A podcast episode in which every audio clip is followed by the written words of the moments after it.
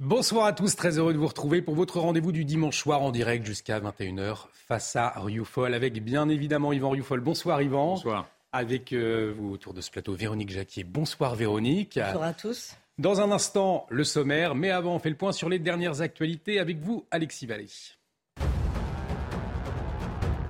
Emmanuel Macron en déplacement à Rome jusqu'à demain. Le président de la République était présent pour l'ouverture d'un sommet pour la paix.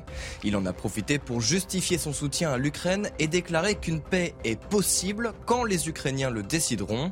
Emmanuel Macron qui doit aussi s'entretenir ce soir avec Giorgia Meloni. Le premier dirigeant a rencontré la nouvelle première ministre italienne. Vladimir Poutine a adressé ses félicitations les plus chaleureuses à son homologue chinois Xi Jinping pour son troisième mandat. Je serai ravi de poursuivre notre dialogue constructif et notre travail commun, a souligné le chef du Kremlin dans un communiqué. Le leader nord-coréen a lui aussi félicité Xi Jinping, souhaitant un plus bel avenir aux relations bilatérales entre Pékin et Pyongyang. Dernière semaine avant les élections présidentielles au Brésil, les deux candidats, Jair Bolsonaro et Lula, s'opposent dans ce second tour. Selon les sondages, Lula serait favori pour le moment. Jair Bolsonaro a quant à lui annoncé qu'il acceptera sa défaite s'il ne se passe, je cite, rien d'anormal. Et un mot de F1 avec le Grand Prix des États-Unis qui se déroule à Austin, au Texas. Les qualifications ont eu lieu cette nuit et c'est l'Espagnol Carlos Sainz qui a été le plus rapide. Le pilote Ferrari s'élancera en pole position juste devant Max Verstappen sur Red Bull. Le Français Pierre Gasly partira lui de la sixième ligne. Départ de ce GP ce soir à 21h à suivre sur Canal+. Face à Rioufol, au sommaire ce soir, Nicolas Sarkozy qui sort de son silence pour la première fois depuis 2016. Il accepte ce dimanche de parler politique dans les colonnes du JDD. L'ancien chef de l'État qui commente l'actualité assume son choix de soutenir Emmanuel Macron. Alors comment comprendre ce soutien? Qu'est-ce qu'il révèle? L'avis d'Ivan Rioufol à suivre. Après la sidération et l'émotion, l'affaire Lola a provoqué une tempête politique et les partis Reconquête et Rassemblement national accusés de récupération politique pour avoir pointé du doigt la responsabilité du gouvernement du fait de son laxisme en matière migratoire. Alors faut-il y voir une attitude indécente? L'avis d'Yvan Rioufol à suivre. Dans la deuxième partie de l'émission, votre invité Yvan, le sociologue Michel Maffesoli, auteur de l'ère des soulèvements, notamment aux éditions du CERF. Avec lui, vous reviendrez sur l'émotion autour de l'affaire Lola. Vous vous interrogerez aussi plus généralement sur l'évolution de notre société. Face à Rioufol, c'est parti. Vous pouvez réagir avec le hashtag face à Rioufol sur les réseaux. Et on va démarrer donc avec Nicolas Sarkozy. Dans les colonnes du JDD, l'ancien chef de l'État apporte son soutien à Emmanuel Macron. Alors Yvan, est-ce que vous partagez l'enthousiasme de l'ancien président de la République pour son successeur? N'allons pas si loin tout de même. J'ai quelques critiques à faire, d'ailleurs je ne m'en cache pas à faire au président de la République, qui tiennent dans le fond euh, d'abord à son, à son double discours, enfin en tout cas à son en même temps qui, me semble-t-il, euh, fait de lui un président plutôt immobile, en tout cas indécis sur les grandes décisions. Et puis je lui reproche aussi, euh, mais ça depuis le départ, depuis son premier quinquennat, d'être trop sensible à l'ère du temps et d'avoir avalisé les idéologies féministes avec euh, le principe de l'égalité homme-femme qui maintient, maintient dans son programme et celui d'une lutte contre le réchauffement climatique sans, voir ailleurs les grands problèmes sociétaux, les grands problèmes civilisationnels. Donc, et d'ailleurs, je remarque que Nicolas Sarkozy lui-même, même s'il est dithyrambique, euh, vis-à-vis de son successeur, euh, d'un de ses successeurs, euh, lui reproche malgré tout de ne pas non plus franchir le Rubicon, d'être toujours un petit peu dans l'entre-deux et de ne pas aller au, au-delà de ce qu'il aimerait, c'est-à-dire de rejoindre la droite, ou en tout cas que la, droite le rejoigne. D'ailleurs, je pense qu'il fait une erreur en enjoignant euh, implicitement les républicains à vouloir soutenir euh, euh, le président de la République, mais ceci est une autre affaire. Ce que je remarque en revanche, parce que ce que dit l'ancien président de la République sur la personnalité de Macron est à entendre, car il dit de lui qu'il est calme, modéré, refusant toute forme d'excès, et il estime qu'on ne répond pas à une situation éruptive en étant éruptif soi-même. C'est quelque chose qui s'entend en effet, et là-dessus, je pense que le président Sarkozy a raison de souligner que cette personnalité de Macron est une personnalité qui tente à vouloir anesthésier, sinon calmer, anesthésier la société. D'abord, on a bien vu que à Rome tout à l'heure, il s'est présenté un peu, j'avais mm. déjà souligné ça, avec un profil qu'il essaye de se sculpter de futur possible prix Nobel de la paix. Il, a, il, prend, prend, il multiplie les langages modérés en, ce qui concerne la guerre en Ukraine, avec cette contradiction qu'il est malgré tout impliqué naturellement et qu'il n'est pas neutre. On a vu qu'il s'en était relativement bien sorti avec ce bras de fer sur, avec la CGT, puisqu'il avait promis la semaine dernière que le conflit sur les carburants allait se régler dans le courant de la semaine. Ce n'est pas tout à fait exact, mais malgré tout, euh, les, Français ont pu partir en vacances.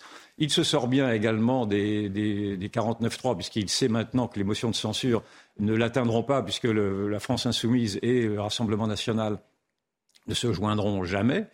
Euh, il maîtrise pour l'instant l'inflation euh, à 6, 6 mhm. ou 7% Enfin, c'est vrai qu'en dépensant des sommes folles, puisque il, a, prorogé le, bouclier, euh, le bouclier fiscal, le bouclier, euh, je ne sais plus comment ça s'appelle déjà, euh, jusqu'au 15 novembre. Mais ça coûte d'ailleurs un, argent fou. Ça, coûte 500 millions de proroger de, deux semaines. Donc bref, il est, effectivement, il se présente comme, un, président plutôt rassurant. À ceci près que, encore une fois, je pense qu'il ne voit pas, qu'il ne voit, en faisant l'impasse, pardon, sur les, grandes questions mmh. économiques, les grandes questions environnementales, il ne voit pas qu'il se retrouve à rebours, dans le fond, des attentes des Français. C'est-à-dire que vous, lui, vous lui reprochez à Emmanuel Macron notamment d'être trop écolo, par exemple?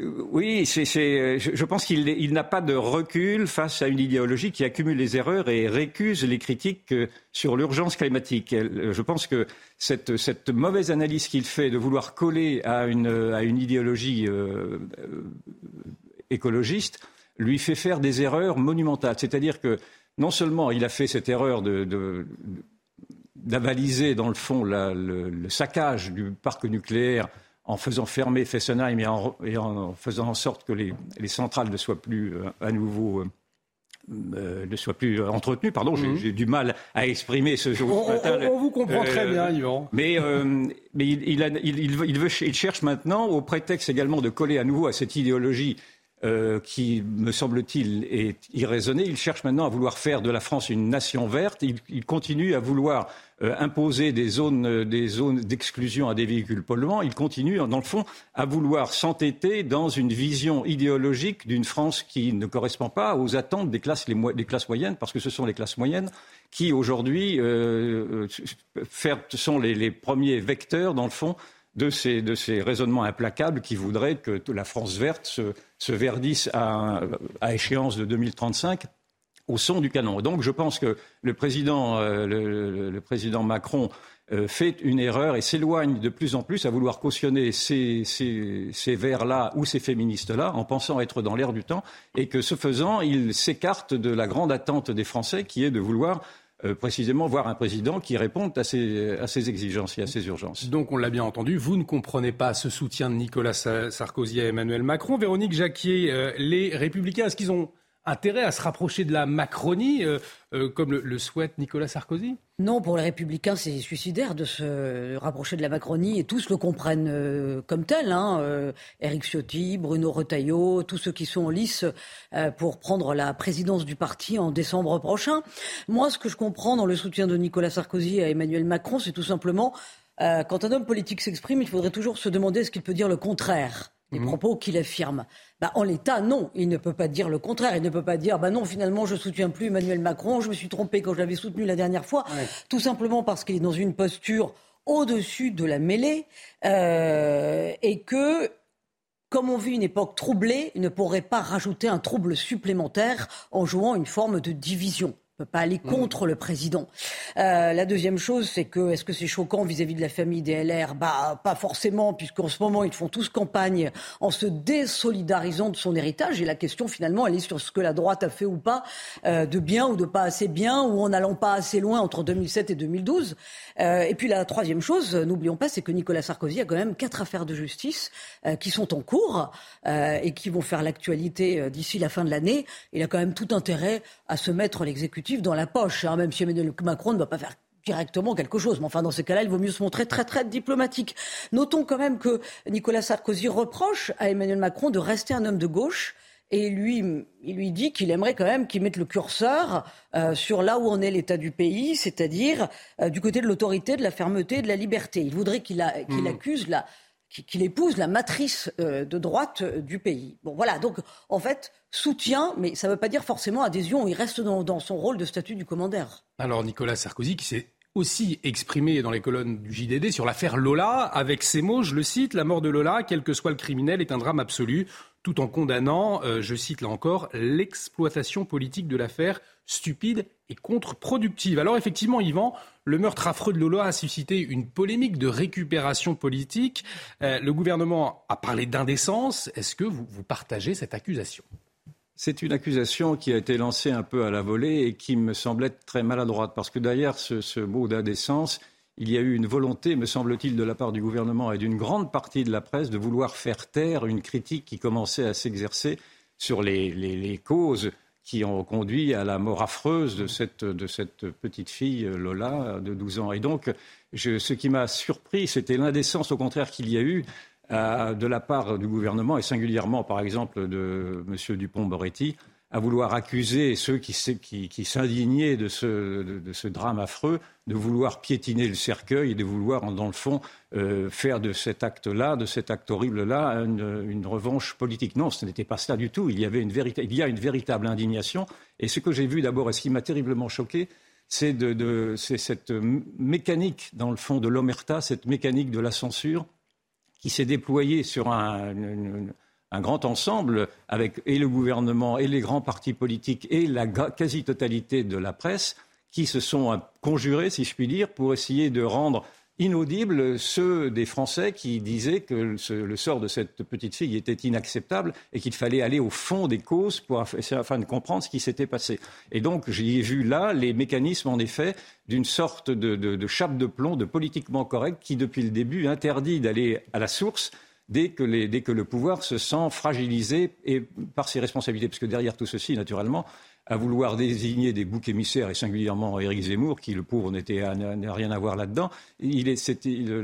toute cette mécanique est faite pour, en effet, disculper le pouvoir, pas simplement celui-ci, mais les pouvoirs successifs, de leur aveuglement face à une immigration qui une immigration clandestine qui ne reçoit plus aucun, euh, aucun obstacle et un aveuglement face à la, à la position d'abandon que ressentent maintenant une grande partie des Françaises abandonnées face à un État qui, lui, ne parle que de pouvoir d'achat ou de droit au travail, etc. Et donc, c'est cette dissonance-là que, me semble-t-il, le, pouvoir a voulu faire taire en alimentant, précisément d'une manière, encore une fois, euh, tout à fait désagréable en alimentant une sorte d'instrumentalisation politique qui, de mon point de vue, peut-être à la marge a-t-elle existé, mais qui, de mon point de vue, n'existait pas. Est-ce qu'il est en voit au contraire apparaître? C'est une, une, énorme émotion devant laquelle le, le gouvernement est désemparé. Et je pense que c'est ceci qui lui fait peur. Alors ce matin, sur CNews, le porte-parole du gouvernement, justement, Olivier euh, Véran, a insisté. Ce n'est pas l'État qui a tué Lola, euh, c'est une criminelle. Est-ce que vous accusez, vous néanmoins, le gouvernement de vouloir se soustraire à ses responsabilités?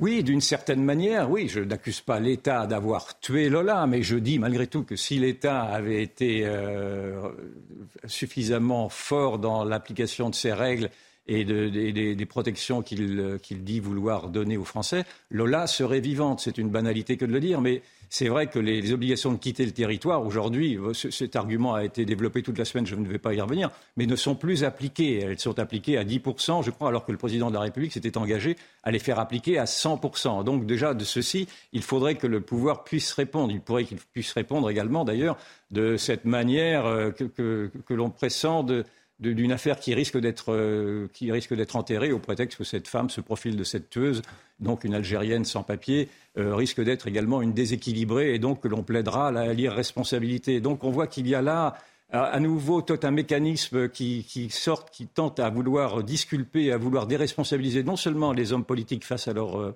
à leur mission, mais également les criminels, en tout cas quand il s'agit de, criminels issus de l'immigration ou des, criminels étrangers qui s'en prennent à des Français, et donc euh, à des Français euh, d'origine, à des Français de papier, enfin à, des, Français en tout cas euh, européens. Et donc il y a ce, phénomène très gênant que l'on a vu apparaître avec Gérald Darmanin, qui, dès mardi, s'est précipité pour essayer de disculper, en tout cas de donner des arguments afin de faire comprendre que cette jeune femme, d'abord, avait, avait, été victime de violences conjugales, ce qui n'est pas vrai, puisqu'on a appris depuis qu'elle n'était pas mariée, et que son OQTS n'était que très, depuis très récemment non valable, lorsque ce n'est pas vrai non plus, puisque son OQTS mm. était, était, euh, était applicable maintenant depuis deux mois. Donc il y a quand même là toujours, de mon point de vue, une manière pour l'État de vouloir ne pas entendre la douleur d'une France silencieuse et plutôt de chercher à trouver des excuses ou en tout cas à des, accommodements à toute une population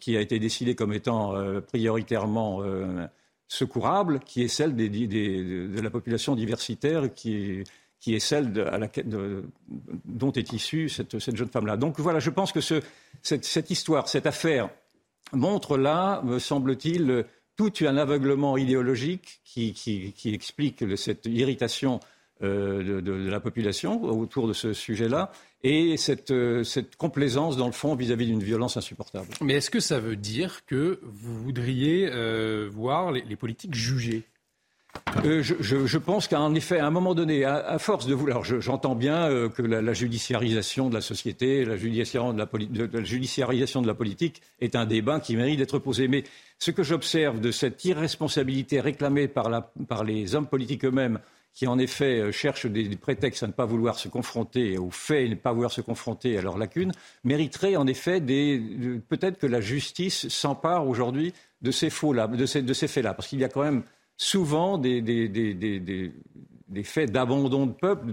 je vois par exemple que le sénateur Retailleau euh, a prévu de déposer un projet de loi afin qu'il y ait des engagements en responsabilité civile pour non-assistance à personne, à peuple en danger. Je pense que ceci me semble intéressant à creuser, de la même manière que le, pouvoir a déjà été condamné à deux, à deux, reprises pour inaction climatique. On pourrait penser également qu'il pourrait être condamné pour inaction sécuritaire. Je ne vois pas en quoi est-ce que cette condamnation euh, ne pourrait pas être plaidée. D'autant que j'ai vu également que euh, le, Conseil d'État, le, 17 octobre dernier, c'est-à-dire très récemment, a condamné l'État à 20 millions d'euros d'astreinte pour non-respect de ses propres normes sur la qualité de l'air. Mais à partir du moment où l'État ne, respecte pas ses normes, ou sur la qualité de l'air, ou sur, ses, exigences de, quitter le territoire, par exemple, je ne vois pas non plus pourquoi l'État ne pourrait pas être condamné pour non-respect de ses propres normes quand il s'agit de préserver l'identité et la sécurité des Français. Donc, euh, en effet, j'entends bien que, naturellement, cette, proposition de, remettre de la justice au cœur de la politique euh, peut poser problème, bien sûr, mais je crois qu'il est temps aujourd'hui de responsabiliser les hommes politiques qui, me semble-t-il, aujourd'hui euh, balayent trop facilement ces grands problèmes d'insécurité pour ne retenir encore une fois que des problèmes de comptabilité ou de, vision comptable d'une société. Donc je pense que la société aujourd'hui est attachée aussi à des problèmes immatériels et des problèmes précisément, et ces problèmes d'abandon que, symbolise aujourd'hui, d'abandon de la société que symbolise aujourd'hui la petite Lola, sont des problèmes qui sont peut-être même plus éruptifs encore que la, crise sociale et que la crise économique. Je vous poserai la question sur la réaction de la, société dans un instant, parce que vous le dites souvent, hein, la société semble accepter son sort. Je vous pose la, question tout de suite. Mais avant, euh, Véronique, est-ce que accuser certains de récupération politique euh, permet au gouvernement de se soustraire à ses responsabilités finalement dans cette affaire terrible, Lola? Non, on voit bien entendu que l'immense chantier pour tirer les leçons euh, de ce drame absolu est devant nous. Et il y a normalement un, projet euh, de loi euh, consacré à l'immigration au début d'année prochaine. Si on ne tire pas les leçons, s'il n'y a pas des enseignements, s'il n'y a pas une réflexion, s'il n'y a pas des mesures qui découlent de ce qui est arrivé à la petite Lola, mais à toutes les autres personnes qui ont été euh, assassinés, tués euh, par quelqu'un qui n'aurait rien dû faire sur le sol français, c'est franchement à désespérer. Et là, c'est à souhaiter qu'il y ait peut-être un, sursaut euh, de, la part de la population pour dire mais où on va quoi? Faire de la politique, ça ne sert plus à rien.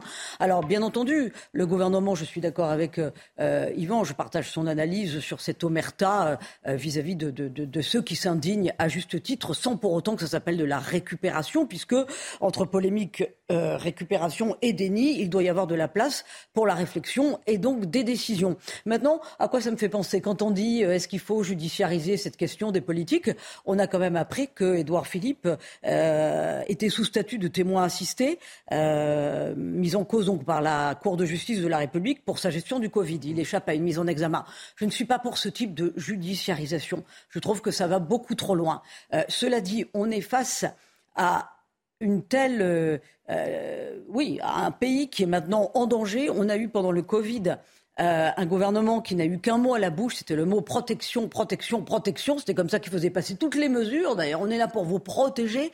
On a vu un zèle absolu pour donner des contraventions de 135 euros pour vérifier mmh. les, euh, les, le, le, pass vaccinal.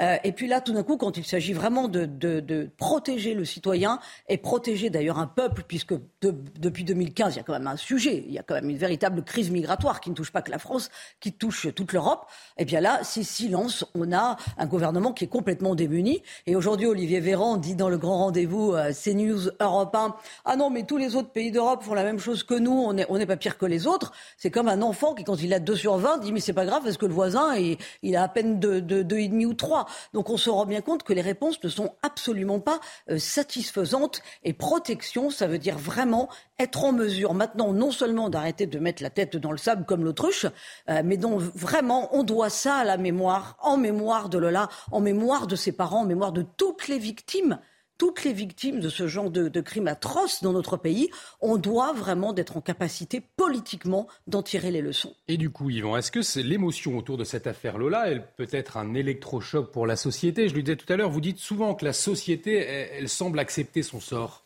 La société est dans une contradiction que l'on abordera d'ailleurs avec Michel Maffezoli vraisemblablement, c'est-à-dire qu'on la sent naturellement éruptive, c'est dit, c'est dit par tout le monde, et en même temps apathique. Il suffit de le voir qu'en effet la société, en tout cas, ne descend plus dans les rues.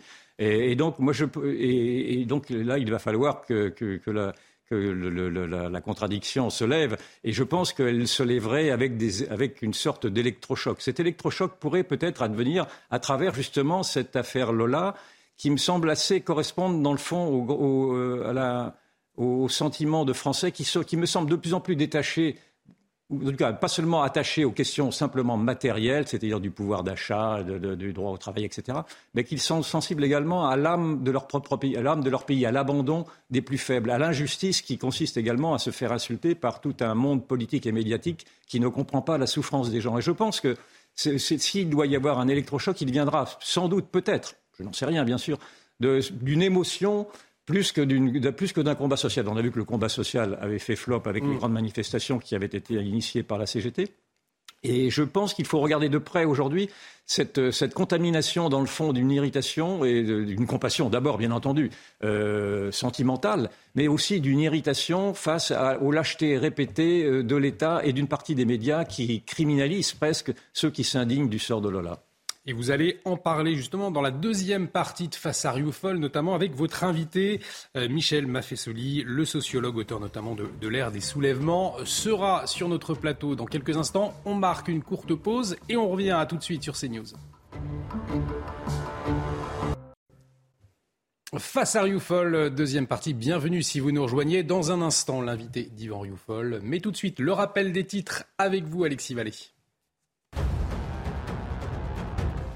Emmanuel Macron doit s'entretenir ce soir avec Giorgia Meloni, le président français qui sera le premier dirigeant étranger à rencontrer la nouvelle chef du gouvernement italien. Emmanuel Macron qui assure être tout à fait prêt à travailler avec Giorgia Meloni malgré l'arrivée au pouvoir d'un parti post-fasciste. L'exécutif lance un plan d'action immédiat pour les services d'urgence pédiatrique. Une annonce du porte-parole du gouvernement Olivier Véran qui était l'invité ce midi du grand rendez-vous sur CNews. Vendredi, plus de 4000 soignants avaient signé une lettre ouverte au président de la République dénonçant leurs conditions de travail et la saturation des services. Et en Chine, un troisième sacre historique pour Xi Jinping. Le président chinois a été reconduit à la tête du Parti communiste, devenant le dirigeant le plus puissant du pays. La Chine ne peut pas se développer sans le monde et le monde a aussi besoin de la Chine, a clamé le président chinois. À la tête du pays depuis près d'une décennie, il a renforcé son économie et modernisé son armée pour rivaliser avec les États-Unis. De retour sur le plateau de Face à Riofol et pour cette deuxième partie, nous accueillons Michel Maffesoli. Bonsoir. Bonsoir. Vous êtes sociologue, vous êtes auteur notamment de L'ère des soulèvements, L'ombre de Dionysos également aux éditions du CERF. Dans un instant, vous serez face à Yvan Rioufol. Mais avant cette question, Yvan, pourquoi ce choix ce soir d'inviter Michel Maffesoli? De réinviter Michel Maffezoli, parce qu'il est déjà venu ici, je pense qu'il y a euh, l'année dernière, je crois. Mm. Ben parce que Michel Maffezoli est un sociologue hors norme. C'est un sociologue qui regarde qui regarde les gens vivre, ce qui est assez rare en sociologie où en général on a plutôt des œillères et on raisonne sur des prêts-à-penser. Lui, il, écoute l'herbe pousser. Je crois qu'à un moment donné, vous avez cette expression qui résume assez bien euh, ce que vous, euh, ce que vous euh, voulez faire de la sociologie. Et vous êtes prophétique, c'est-à-dire que en effet, là, vous, vous, sortez la sixième édition de votre, de votre dernier livre, euh, qui, euh, qui rappelez-moi, dont vous allez me rappeler le titre à l'instant, euh, le, le l'ombre de Dionysos, de Dionysos oui. et qui a été écrit il y a 40 ans, et vous y décrivez très exactement ce que nous vivons aujourd'hui, en tout cas, dès la grande crise de civilisation. Et, mais ma première question était de vous entendre sur cette émotion que l'on a vu apparaître à travers le meurtre affreux de la petite Lola, et je voulais savoir si votre vision de sociologue pouvait apporter autre chose que cette, euh, analyse d'une émotion sur un, ce, qui semblerait pouvoir se réduire à un fait divers. Oui, justement, mon, livre L'ombre de Dionysos, euh, écrit en son temps, vous l'avez souligné, est un livre qui, met l'accent sur le retour de l'émotionnel pas simplement le rationnel. Eh bien, bien évidemment, ce, tragique, euh, cette situation tragique, moi je ne dis pas dramatique, hein, je dis tragique, dans le mesure où il n'y a pas de solution, où c'est quelque chose euh, qui fait qu'on euh, ne trouvera rien à redire là-dessus, est une, une des manifestations pour moi de cet émotionnel.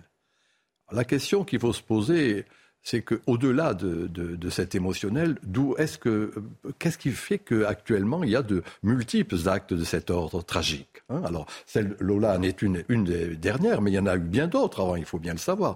Et moi, mon hypothèse, ben, et ça, je le dis depuis de longues dates, c'est que euh, la vraie violence vient d'un État qui a voulu aseptiser la société, l'hygiéniser.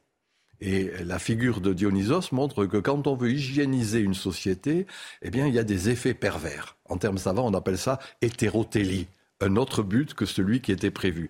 Et actuellement, ben, malheureusement, euh, ces aspects tragiques sont pour moi la conséquence logique d'une société qui, si vous voulez, n'intègre pas du risque, veut le risque zéro. Euh, la, stratégie de la peur qui a été mise en place dans les deux dernières années en est une expression. Je ne sais pas si je me fais bien comprendre, mais vous voyez, c'est ça qui me paraît être. Alors, cet exemple tragique et extrêmement douloureux, d'une part pour la famille, mais bien sûr pour le pays en son ensemble, pour moi est logique. Hein, c'est quelque chose qui est dans la, dans la suite d'un de, État, en quelque sorte, mais euh, c'est actuellement Macron, ça pourrait être euh, un autre. Hein. Vous voyez, c'est pas le problème, moi, pour moi, d'une catégorisation politique en la matière, mm. c'est le fait qu'il y a cette espèce d'abstraction des gouvernants qui ne sont plus en phase avec le peuple. Voilà mon hypothèse. Dans la continuité peut-être de cette constatation, Emmanuel Macron, tout à l'heure, à quelques instants, a dit que les religions avaient un rôle essentiel à jouer dans un monde inquiet. C'est-à-dire qu'il semble vouloir se détacher également simplement de la simple question gestionnaire matérielle dans laquelle on le connaissait pour euh, essayer d'avoir une vision un peu plus spirituelle. Est-ce que cela est également révélateur d'une autre, autre approche de la société par les politiques? Vous savez, le président actuel euh, parle pour ne rien dire en général. Enfin, je veux dire, c'est pas une. Ce que je dis là est une constatation que nombre de, de, de gens font. Euh, moi, dans mon village, on dit parle toujours, tu m'intéresses. Ou encore, euh, je, cite la, la, formule de De Vos, hein, ce grand théoricien. Quand j'ai rien à dire, je veux que ça se sache. Donc, pourquoi je dis ça? C'est qu'en la matière, oui, il insiste maintenant sur l'âme du peuple, mais en même temps, demain, il dira quelque chose. Je vous ai entendu le souligner il y a un instant sur le pouvoir d'achat, sur des dimensions purement économicistes. Donc ceci est son contraire. Vous voyez, euh, j'avais écrit dans un livre précédent que euh, le brave Sarkozy était un oxymore sur pattes c'est-à-dire euh, ceci est son contraire, si je puis dire. Et c'était pas méchant euh, dans ma bouche. Eh bien, dans le fond, Macron, c'est le, le, paroxysme de cet oxymore sur passe. C'est-à-dire qu'ils s'aiment bien tous les deux. Je, je, le pense. J'osais pas le dire, mais enfin, je vous laisse le, le, soin de le formuler ainsi. Mais dans le fond, c'est un peu cela. C'est-à-dire qu'il dit ceci et son exact contraire. Mais ça, c'est le propre de cette caste déphasée de la population.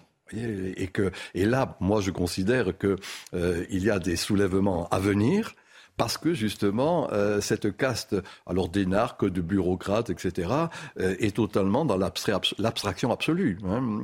il y a une quarantaine d'années, moi je lisais un livre d'un historien travaillant sur l'Empire chinois et parlait de la bureaucratie céleste. Hein, euh, pour décrire justement les eunuques en la matière qui étaient censés euh, gouverner le, gouverner le, peuple. Véronique Jacquet, vous voulez poser Bon, ben actuellement, c'est un peu cela. C'est la bureaucratie céleste. C'est-à-dire que ça n'a aucune espèce de prise. Il n'y a pas d'incarnation. Il faudrait, puisqu'il parle de la religion, euh, de revenir au mystère de l'incarnation, qui est là un beau mystère, c'est-à-dire quelque chose qui fait que le peuple a besoin de transcendance, et que cette transcendance, et la, la qualité extraordinaire du catholicisme, met l'accent sur cette transcendance s'incarne. Le président actuel, ce n'est pas le cas. Vous voyez, j'ai pas plus envie d'aller plus avant. J'ai déjà dit tout ce que j'avais à dire sur cette, cette. Pour moi, c'est un fake de la postmodernité. pour, le meurtre de la petite Lola, vous évoquez euh, le fait que les gouvernants sont responsables parce qu'ils aseptisent une société.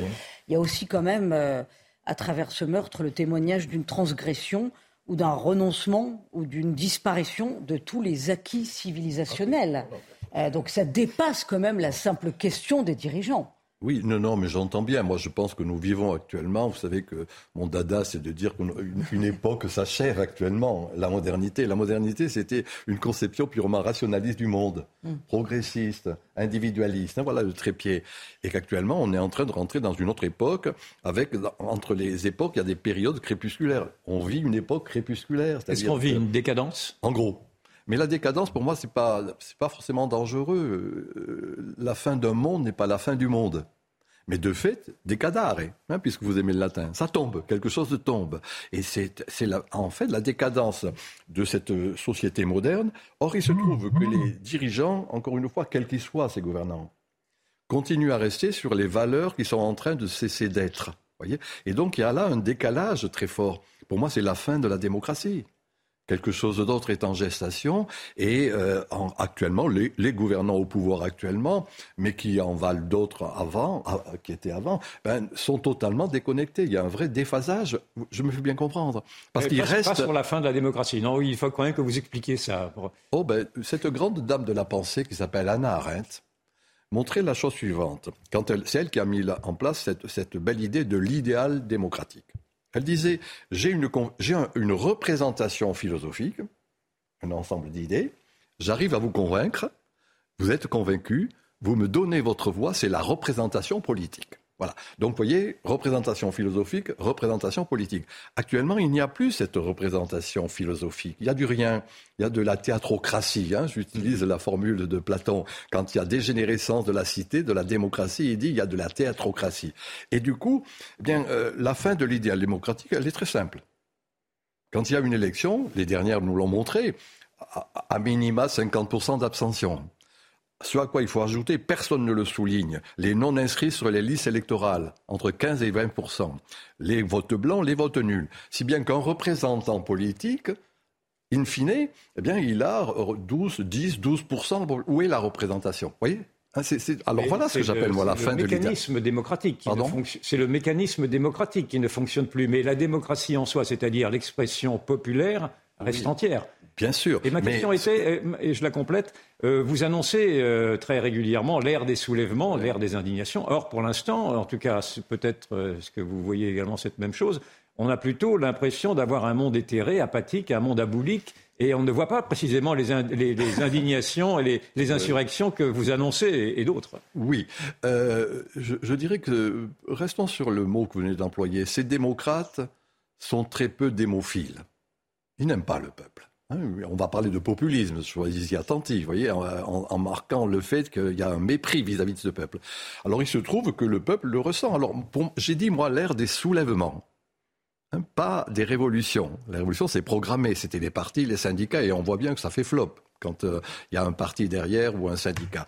Par contre, les soulèvements, ben, c'était les gilets jaunes, c'est les convois de la liberté. C'est pour moi des multiples, des, euh, nombres de soulèvements un peu partout en Europe, par exemple, qui s'expriment. Je vais être paradoxal. Même ces multiples rassemblements dont la presse ne parle pas, les rassemblements juvéniles, 1000, 2000 personnes, qui dans le fond, musicaux, musicaux, hein, j'entends, illégaux, dit-on.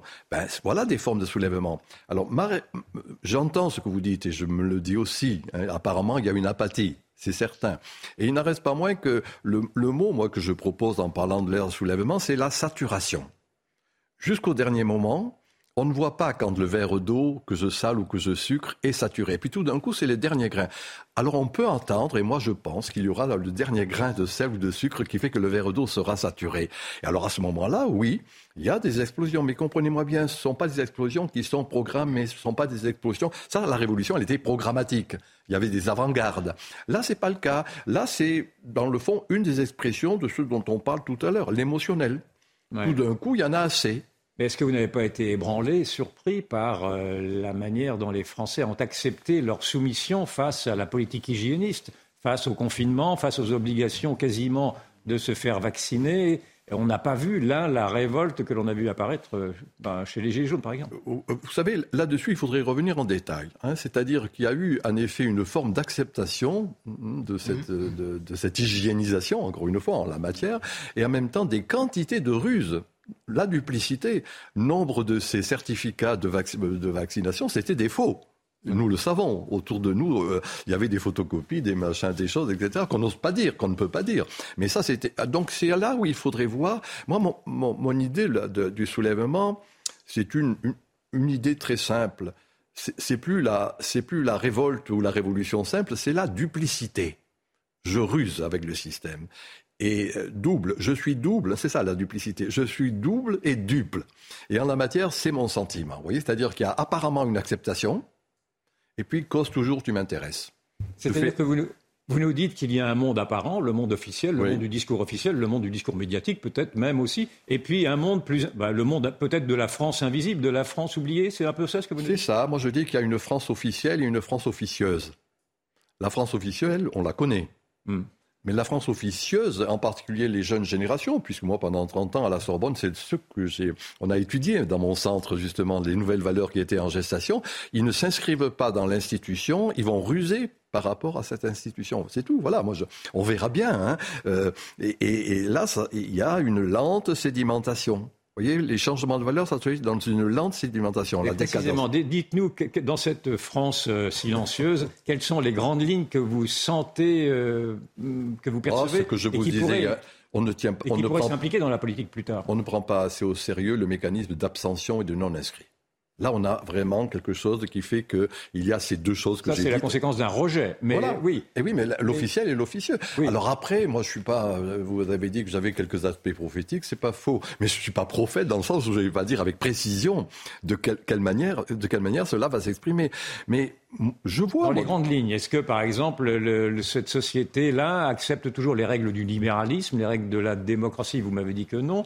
Les, règles de la solidarité, de, la proximité? Oui, oui, oui. Quelles sont ces grandes. regardez, regardez, moi je suis très attentif sur ce qui, sur ce qui se passe sur la cyberculture. Nous sommes en France en retard d'une guerre. Hein. Forum, le, forum de discussion, blog, Twitter, etc.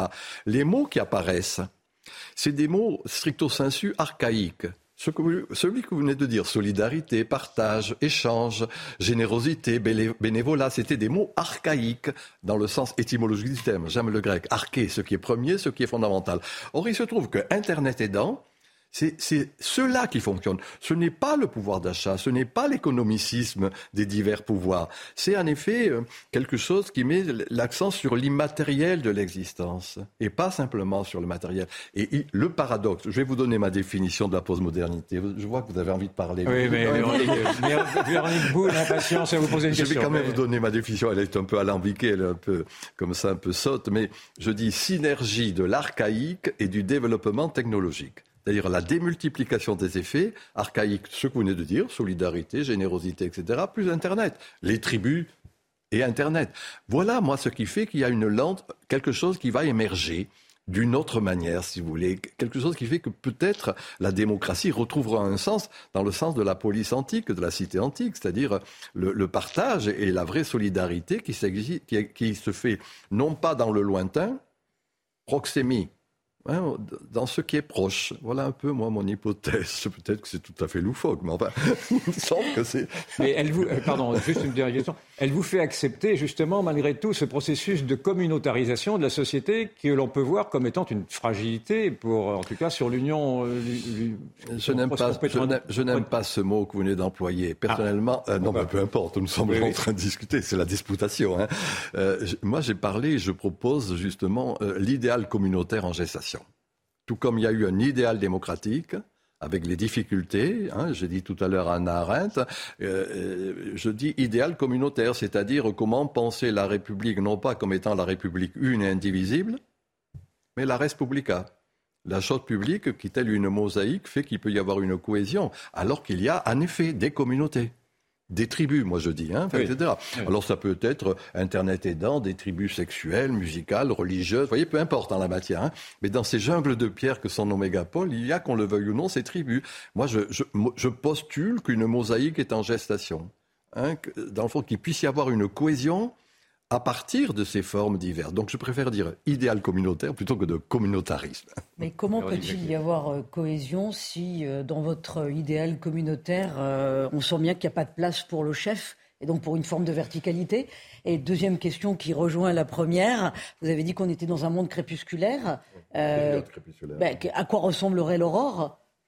Ben, euh, justement, dans la succession du temps, il y a, il y a toujours. Pour l'instant, ça ne me fait pas trop envie. Mais, mais non, mais bien sûr, mais parce que nous sommes des générations, je, pas, pas vous, mais enfin moi je suis d'une génération euh, finissante et que je suis attentif à ces jeunes générations pour, la, pour laquelle il y a un, un, vitalisme non négligeable. Alors ces jeunes générations, pour rester précisément sur ce que vous venez de dire, refusent la verticalité du pouvoir. Eh oui. Écoutez-moi la suite. Hein. Mais en même temps, ils sont attentifs à l'autorité. Autoritas, hein, un bon auteur, c'est celui qui fait croître vos idées.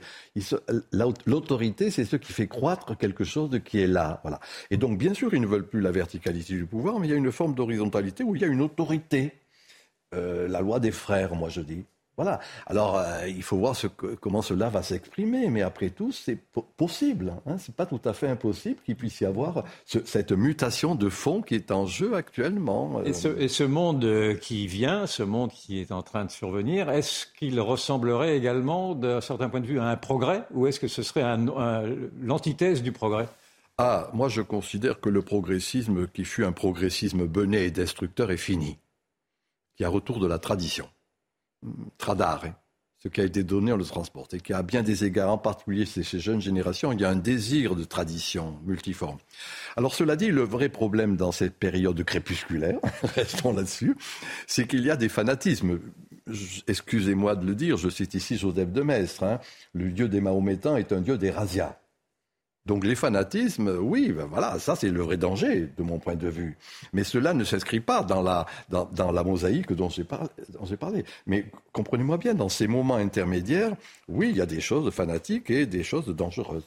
Je ne vais pas aller plus avant. Et on arrive au terme de cette émission. Un grand merci euh, Michel Maffesoli pour votre éclairage ce soir sur le plateau de Face à Rioufol. Merci Yvan. Merci à vous. Dimanche prochain. Merci euh, Véronique Vernec-Jackie. On vous retrouve dans un instant. Enquête d'esprit. Vous allez parler de miracles. Hein. On va parler des miracles et on va expliquer pourquoi l'Église euh, est toujours très rationnelle pour s'occuper des miracles et pour expliquer finalement l'inexplicable. Et puis à 22h, retour de l'actualité avec l'excellent Elliot Deval. Ce sera soir info week-end. Excellente soirée sur notre antenne. C'est parce que cette Église, c'est protestant.